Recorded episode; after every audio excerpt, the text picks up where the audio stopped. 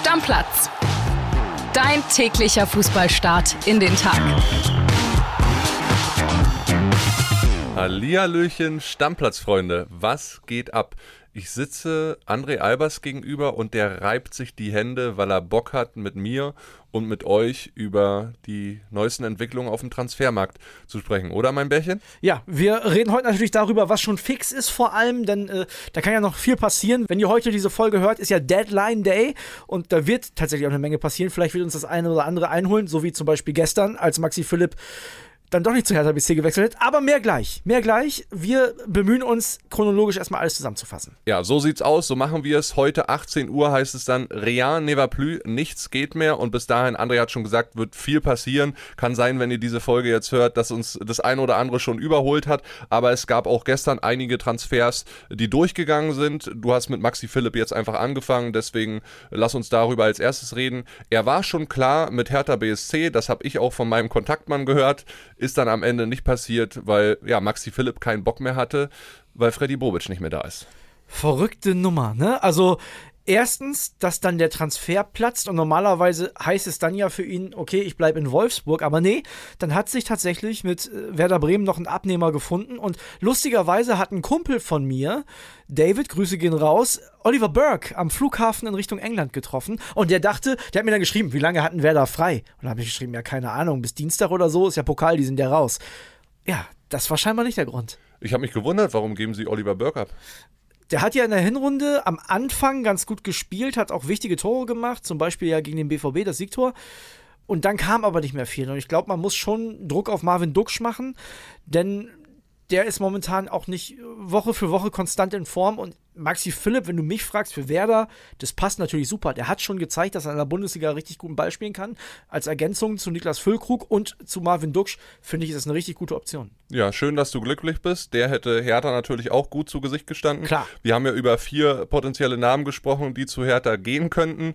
Mal gucken, ob da heute im Laufe des Tages noch passiert. Soll noch den ein oder anderen Namen geben, an dem sie dran sind. Der Amala von Standard Lüttich, der hat wohl keinen Bock. Der ist äh, gerade in Spanien oder schon seit gestern in Spanien. Trotz 777, ja? Trotz 777. Äh, Standard Lüttich ist ja der Partnerclub von Hertha BSC sozusagen, weil die beide unter diesem Dach äh, dieses Geldgebers stehen hat dann bisher bei Hertha nicht für viel gereicht. Was hast du denn zu Maxi Philipp? Kannst du das verstehen? Also ich kann natürlich verstehen, wenn der mit Bobic vielleicht jetzt schon über Wochen Verhandlungen geführt hat, der dem gesagt hat, komm nach, nach Berlin, ich habe das und das mit dir vor und der dann fliegt, möglicherweise haben die abends auch nochmal telefoniert, dass er keinen Bock mehr hat. Ich kann das verstehen. Ja, bei dem ganzen Hickhack, was jetzt gerade bei Hertha passiert und er weiß, in welche sportliche Situation er da reinkommt, die ist bei Werder Bremen einfach noch ein Stückchen weit angenehmer. Wobei er ja bei Hertha wahrscheinlich noch größere Chancen gehabt hätte, von Anfang an zu spielen. Ja, aber kannst du in so einer Graubentruppe, so muss man Hertha ja momentan bezeichnen, glänzen? Ja, weiß schwierig, ja, klar. Weiß ich nicht. So, jetzt haben wir hinter deine Werderaner und hinter Hertha unser Sorgenkind einen Haken gemacht. Jetzt lass uns mal zu den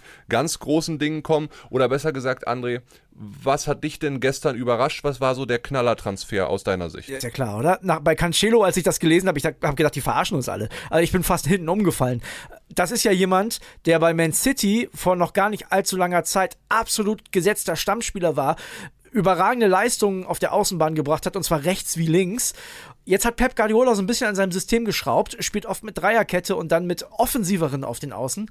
Das ist Cancelo so ein bisschen zum Verhängnis geworden, hat man das Gefühl. Deswegen hat sich für Bayern da die Tür aufgemacht. Und Brazzo, mein Held in dieser Spielzeit, was Transfers angeht, der ist da wieder reingesprintet. Der hat das wieder gerochen, der Junge. Ja, ich bin gespannt, wie der einschlägt. Also, Joao Cancelo, 28 Jahre, kommt von Manchester City, ausgeliehen bis Saisonende zu den Bayern. Die Bayern haben aber auch eine Kaufoption ja? in Höhe oh. von 70 Millionen Euro für den Sommer. Ja, das ist wie viel Werder 7 Millionen. der war gut. Absoluter Wunschspieler von Nagelsmann und du hast es angesprochen. Bisher Cancelo umstritt, unumstrittener Stammspieler bei Man City, nur die letzten zwei Spiele auf der Bank und plötzlich wechselt so ein Mann, so ein Kaliber zu den Bayern. André, ich muss aber auch sagen, das zeigt natürlich, dass den Bayern so ein bisschen der Arsch auf Grundeis geht. Ne? Das war also das Erste, was ich gestern gedacht habe. Ich habe gedacht, so normalerweise, ach, sitzen die Bayern das doch so ein bisschen aus und dann werden sie deutscher Meister und Pokalsieger. Am Ende freuen sich alle, ah, Champions League irgendwie nicht geklappt, aber okay. Nee, nee, die sind sich gar nicht so sicher, dass sie deutscher Meister werden dieses Jahr. Ja, genau. Und auch für die Champions League halten sie den Kader oder das, was sie dann hinten in der Abwehr haben, die macht ja gerade besonders Probleme. Ja, nicht für tauglich. Dicker Hinweis übrigens auch an Benjamin Pavard. Ne? So viel zu, nee, und ich will Innenverteidiger spielen und rechts kein Bock und mal sehen, wie lange ich noch bei Bayern bin. Du, das wird eine Rückrunde eng für dich, mein Junge. Ja, wenn du mal überlegst, wenn da alle Rechtsaußenverteidiger fit wären, dann hättest du Pavard, Stanisic, Saar, Masraoui und Cancelo. Gut. Der kann äh, auch auf beiden Seiten spielen, Cancelo. Er ne? kann auf beiden Seiten spielen und du hättest natürlich die Möglichkeit, die Innenverteidigung ist ja auch nicht so üppig besetzt, wie alle wissen. Lukas Hernandez fällt mit Kreuzbandriss für den Rest der Saison aus. Du hast dann nur Upamecano und De Licht. Könnte Pavard dann natürlich auch notgedrungen, das ist ja sein großer Wunsch, Ja. in die Innenverteidigung rücken. Und so ein bisschen blind hast du halt auch noch in der Innenverteidigung. Ähm, der hat aber jetzt ja auch noch nicht so richtig viel gespielt, seitdem er gekommen ist. Und Cancelo hat natürlich noch den Vorteil, der kann auch eine von diesen Offensivpositionen spielen, theoretisch. Also der kann auch auf der offensiven Außenbahn spielen, ist gar nicht so torungefährlich, fühlt sich aber natürlich wohler in der Verteidigung. Ja, also du hast viele Optionen mit dem Mann. Von daher ist es ein, ein gutes Signal, ein guter Transfer von Brazzo. Den kann man wieder nur loben. Ich habe mich gefreut, richtig gefreut. Ich fand's geil. Gestern 15.58 Uhr hat er den Medizincheck absolviert. Also das Ding ist soweit durch. Ja, Schön. Deckel drauf auf den Bayern-Transfer. Auf den Bayern-Transfer, aber wir haben noch ganz viele andere Sachen. Eintracht Frankfurt zum Beispiel, die holen einen Götze-Kumpel. Götze hat nämlich mit Philipp Max, mit dem Rechtsverteidiger, zusammengespielt in Eindhoven unter Roger Schmidt. Ja. Philipp Max auch ganz weite Teile der Saison Stammspieler gewesen dort. Die letzten vier, fünf Spiele seit Anfang des Jahres, aber nicht mehr. Dreimal sogar gar nicht mehr im Kader gewesen. Eintracht holt ihn jetzt per Laie und im Sommer greift eine Kaufpflicht. Die ist aber nicht höher als 1,52 Millionen Euro. Also für die auch ein sehr, sehr guter Transfer. Ich habe natürlich Quatsch erzählt, ist kein Rechtsverteidiger, sondern ein Linksverteidiger. Ja, hat in der Bundesliga auch beim FC Augsburg schon gezeigt, dass er ein richtig guter Kicker ist, ist da rausgestochen damals aus der Mannschaft. Und ich glaube, dass es für die Ambitionen der Eintracht in, in der Kaderbreite auch vor allem ein guter Mann ist. Vor allem, sie geben ja auch einen ab, ne? Genau, die wollen einen abgeben. Pellegrini, das ist ja ein bisschen so der miese Peter, der nicht so richtig reingepasst hat ins Gefüge der Truppe von Oliver Glasner. Also das ist ein 1 zu 1 Ersetzungstransfer. Du hast da äh, dann immer noch Christopher Lenz, der auf der Seite auch spielen kann. Und eventuell macht die Eintracht heute auch noch was im Abwehrzentrum, weil da sind die Sorgen ja ähnlich wie bei den Bayern riesengroß. Ja. Also Eintracht Frankfurt scheint da auch gewappnet zu sein. Hätte mich auch gewundert. Krösche bis jetzt so einen starken Job gemacht, wenn da jetzt auf einmal nichts mehr passiert. Dann haben wir in Stuttgart noch einen Doppeltransfer für euch. Die beiden haben gestern sogar auch schon mittrainiert. Die Stuttgarter haben nämlich Genki Haraguchi von meinen Unionern und Gil Diaz von Benfica Lissabon geholt. Beide mit langfristigen Verträgen ausgestattet. Naja, wobei 2024 ist ja gar nicht so weit weg. Ja. Genki Haraguchi bis 2024 und Diaz bis 2026. Wie gesagt, beide schon trainiert, haben aber auch einen absoluten Leistungsträger abgegeben, André, nämlich Amadada. Ja, Wir erinnern uns 12 alle- Millionen zu Crystal Palace. Aber einmal da erinnern wir uns alle an die äh, gelb-rote Karte. Ja, die, die er bekommen hat, weil er mit den Fans gejubelt hat. Ne? Das war ja so ein bisschen ärgerlich. War sein letztes Spiel für den VfB Stuttgart. Hat ihm aber nicht geschadet, um trotzdem diesen Transfer Richtung England vollziehen zu können. Ja, und Haraguchi, da machen wir doch gleich den Schwenker rüber nach Köpenick. Macht der Platz für Isco oder was? Könnte natürlich passieren. aber im Mittelfeld hastest du ja sowieso jetzt spätestens mit der Verpflichtung des marokkanischen WM-Fahrers ein absolutes Überangebot. Dadurch äh, musste ja einer weichen, ob es jetzt Haraguchi war, Seguin oder Pantovic. Vielleicht gibt Union auch noch mehr ab. Kann Die ich mir haben ja auch durchaus noch vorstellen. Andras Schäfer, Haberer, die haben ja wirklich viele Optionen da. Ja, Kedira hast du auch noch, also zentral ist äh, und offensives Mittelfeld ist sehr gut besetzt bei Union.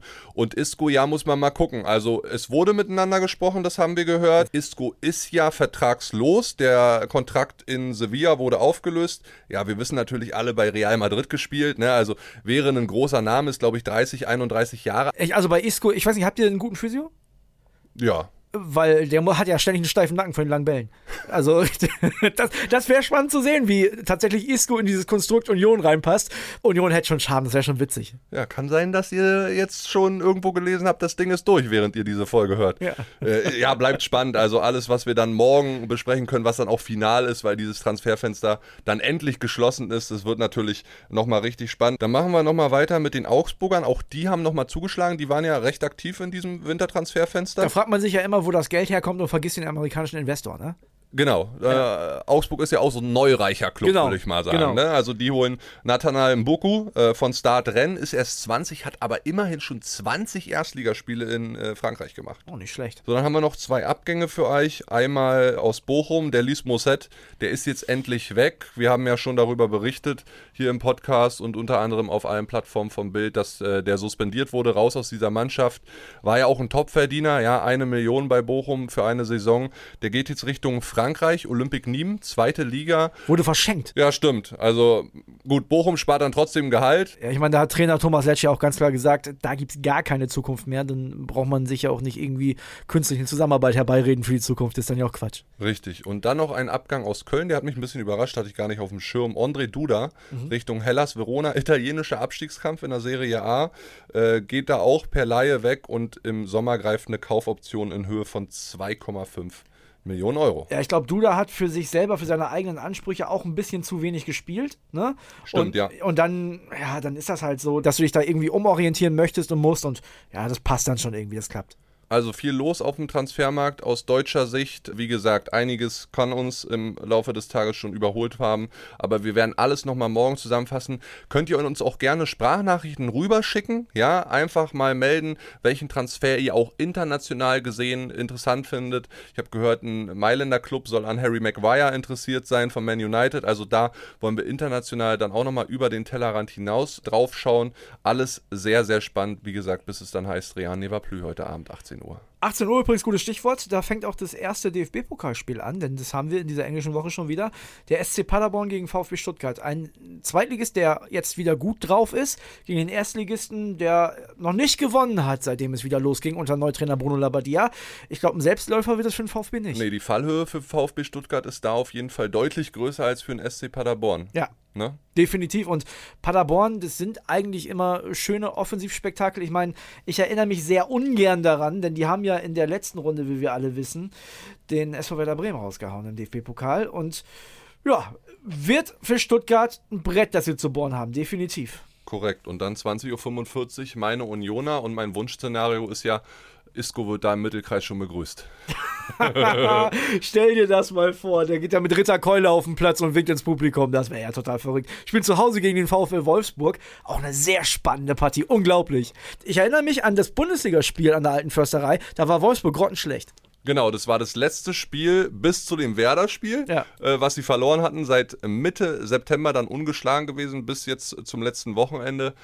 Ja, so einen klaren Favoriten kann ich da jetzt nicht rauslesen. Union hat natürlich den Heimvorteil. Ich hoffe sehr darauf, ja. Ja, bei Flutlicht ist schon ein großer Vorteil, muss man sagen. Ja. Also normalerweise ist es sehr, sehr, sehr, sehr schwer an der alten Försterei zu gewinnen. Wäre ich sehr, sehr gerne hingegangen. Meine wundervolle Freundin hat heute aber Geburtstag. Deswegen Alles Gute an bin der ich, Stelle. ja, Happy Birthday. Deswegen bin ich mit ihr unterwegs. Ja, ich glaube an einen Unionsieg. Ich glaube, dass die Wolfsburger erstmal zurück auf den Boden der Tatsachen angekommen sind. Das wird denen nicht gefallen haben, die Niederlage in Bremen. Und Union ist ein sehr schweres Auswärtsspiel. Also ich glaube, ich kann mir ehrlich gesagt gar kein schwereres Auswärtsspiel vorstellen. Von daher, ich glaube, deine Unioner packen es in die nächste Runde. Schön, dass du mir Mut gemacht hast, lieber André. Mut macht uns natürlich auch, ja, das ganze Feedback, was wir von euch die Tage wieder bekommen haben, vor allen Dingen zur Sonderfolge rund um Schalke. Vielen, vielen Dank dafür nochmal. Du hast es gestern schon gesagt. Macht wahnsinnig Spaß und jetzt rollt dieses Jahr mit diesen ganzen englischen Wochen ja wieder richtig los. Und wir würden uns einfach freuen, André und ich, wenn ihr da draußen vielleicht nochmal den einen oder anderen Kommentar, Like, Feedback, gerade auf den Podcast-Plattformen eurer Wahl gebt. Also wenn ihr uns immer auf Apple Podcast hört, dann geht auch mal rüber zu Spotify, abonniert uns da, lasst einen Like da, weil das hilft uns, neue Hörer zu gewinnen und diese wundervolle Stammplatz-Community und Familie noch ein bisschen wachsen zu lassen, weil am Ende wollen wir uns mit euch allen austauschen und das ist das Schöne an diesem ganzen Format. So ist es. Und wenn ihr zwischendurch mal sehen wollt, was hier so im Büro passiert, dann folgt uns auf Instagram. Kili hat hier gestern einen Kühlschrank angeschlossen. Ja, wir haben jetzt äh, Bier in einem Kühlschrank und müssen nicht mehr weit laufen. Absolut. Also, damit Deckel drauf und äh, bis morgen. Ciao, ciao. Ciao, Freunde, macht's gut. Stammplatz. Dein täglicher Fußballstart in den Tag.